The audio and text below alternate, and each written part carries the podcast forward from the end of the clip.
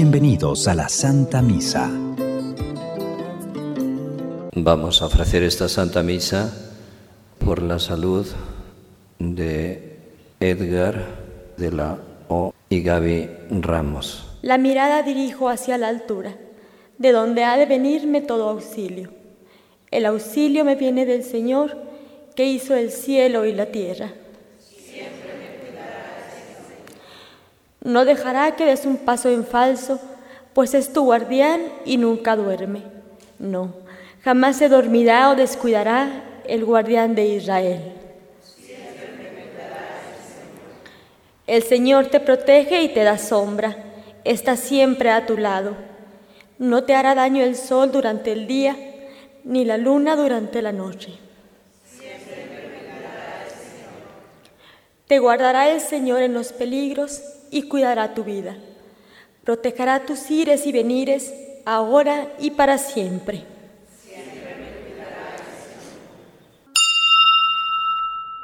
Alégrense y salten de contento, porque su premio será grande en los cielos.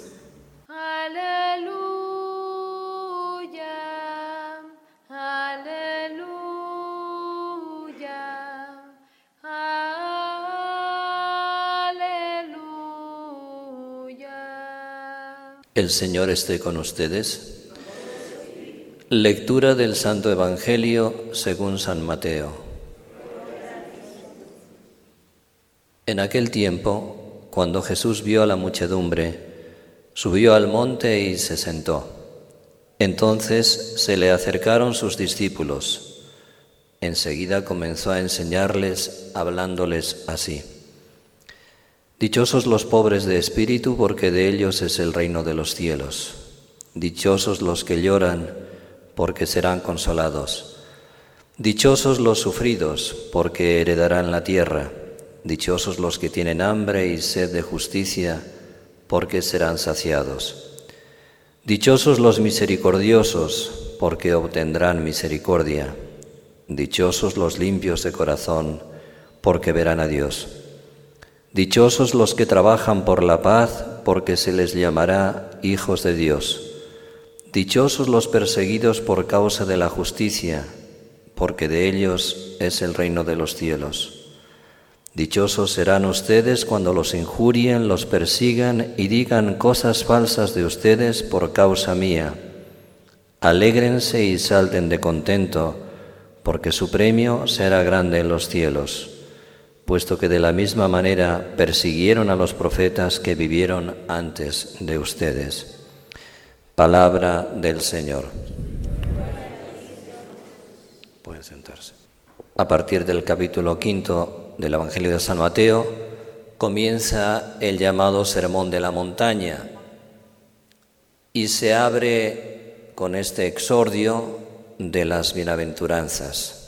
Esta gran obertura, esta introducción maravillosa, nos sitúa ante algo que parece desconcertante. ¿Cómo es posible que Jesús dé a los suyos un código de conducta, de acción que va tan en contra de lo que siempre se ha estimado, se ha valorado en la historia de la humanidad. Se ha valorado la riqueza, se ha valorado el poder, la fuerza, la prepotencia, por lo tanto la riqueza frente a la pobreza, el poder, el imperio contra la mansedumbre, contra la humildad, o la vida disoluta, disipada, frente a la pureza, por no seguir enumerando las demás bienaventuranzas que son contrarias al espíritu del mundo, o los valores que el mundo tantas veces tiene en alto son hostiles a las bienaventuranzas. Y sin embargo, esta es la contraseña que distingue a los discípulos de Cristo verdaderamente. Más aún, estas ocho bienaventuranzas son las que han certificado por los resultados que sí son verdaderas, que la segunda parte porque ellos poseerán el reino, porque ellos serán llamados hijos de Dios, porque ellos serán dichosos, bienaventurados. Esa segunda parte se ha cumplido en la historia y está acreditando la verdad de la primera, por más que sea difícil. Si no piensen ustedes en qué personas han cambiado verdaderamente la sociedad. Vamos a aludir a dos o tres nombres. San Francisco de Asís, como dicen los italianos, il poverello, el pobrecito, el humilde, el sencillo, el pobre. Él podía haber tenido una vida rumbosa, una vida llena de placeres, que de hecho comenzó a tenerla en la sociedad de Asís, y sin embargo un buen día se despoja de todo para seguir a Jesús pobre. Y ahí está la obra de los franciscanos que se ha prolongado durante siete siglos en beneficio de tantas personas. Acudamos a nuestro casi en nuestro siglo, siglo pasado, la Madre Teresa de Calcuta. Cuando hablamos de una persona sencilla, humilde, que haya hecho el bien, inmediatamente nos viene su nombre. ¿Por qué? Porque ha impregnado nuestra misma cultura de bondad. Por lo tanto, la mansedumbre, la pobreza de una mujer como esta está certificando que las bienaventuranzas son el código de conducta que sí da resultado a los ojos de Dios y también a los ojos de los hombres, por más que no sea apreciado por muchos. San Juan Pablo II, un hombre que cambió la historia,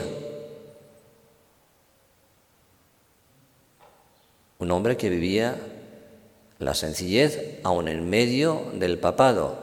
Su secretario personal dijo, que jamás el Papa, desde que llegó al Vaticano, le había pedido ni una lira ni un euro.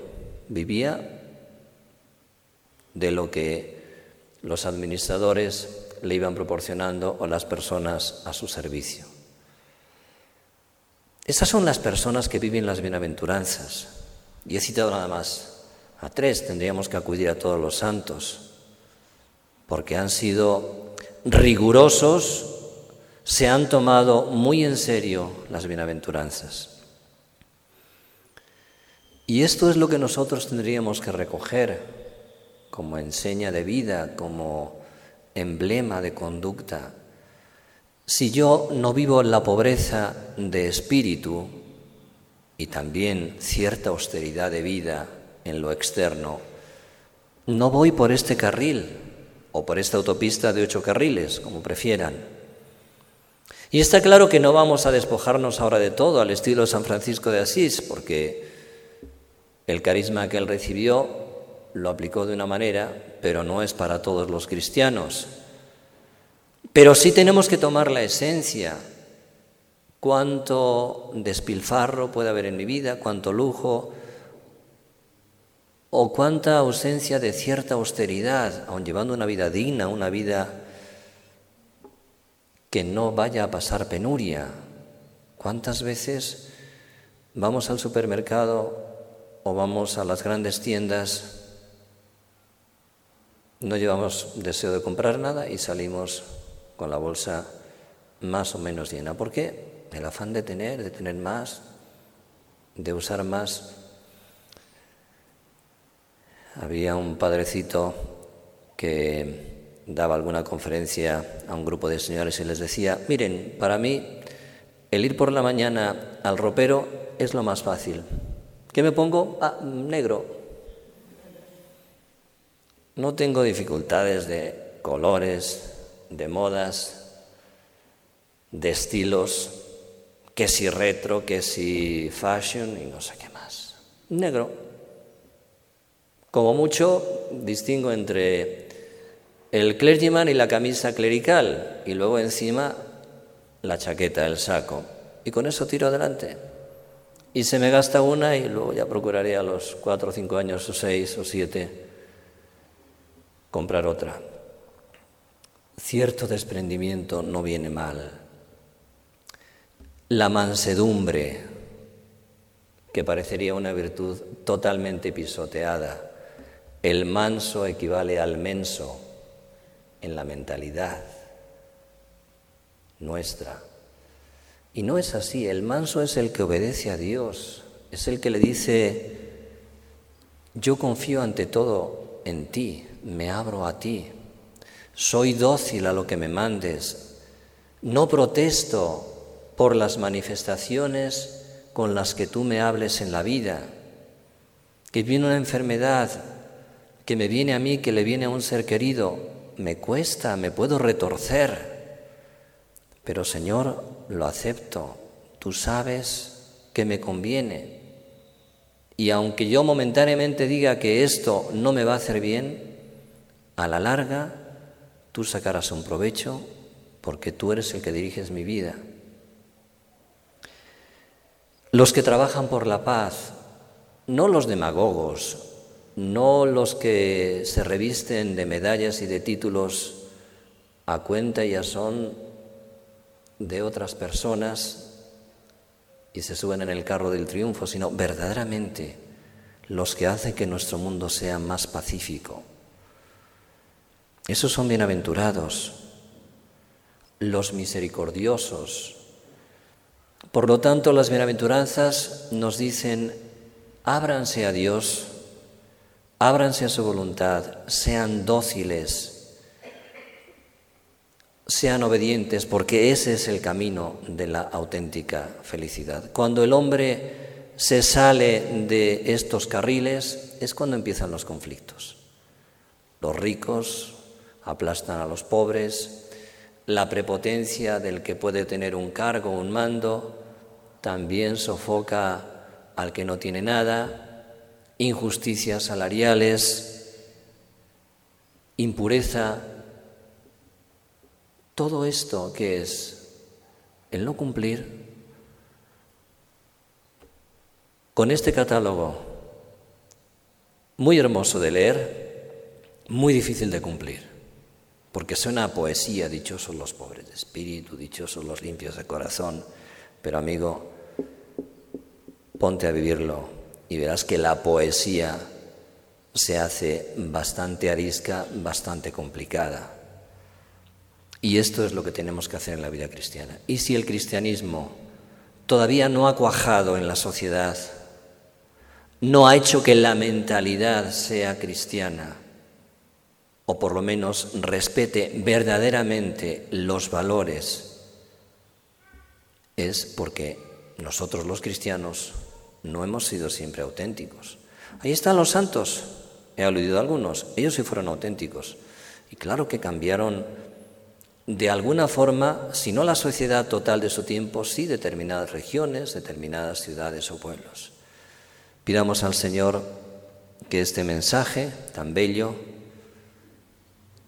cale en nuestra vida, la impregne, la empape y podamos transformar poco a poco la sociedad desde el entorno de nuestra familia, de nuestras responsabilidades, de nuestros puestos de trabajo, y luego como en una espiral de bondad, de benevolencia, no en una espiral de violencia, como muchas veces impera, iremos haciendo que la sociedad sea mejor. Decía la Madre Teresa de Calcuta, no tengo el pensamiento al 100% al pie de la letra, pero decía aproximadamente esto. Si tú pones un terrón de azúcar en el mar, no se va a notar, no se va a endulzar. Al menos el que se tire detrás de ti al agua no la va a notar más dulce. Pero es un hecho que esa agua, con ese terrón de azúcar, con esa gota de azúcar o de miel, se ha endulzado o se le ha quitado algo de lo salado. Mejoremos desde nuestro ámbito, desde nuestra vida personal y de esa forma daremos fe a este mensaje de las bienaventuranzas. Así sea.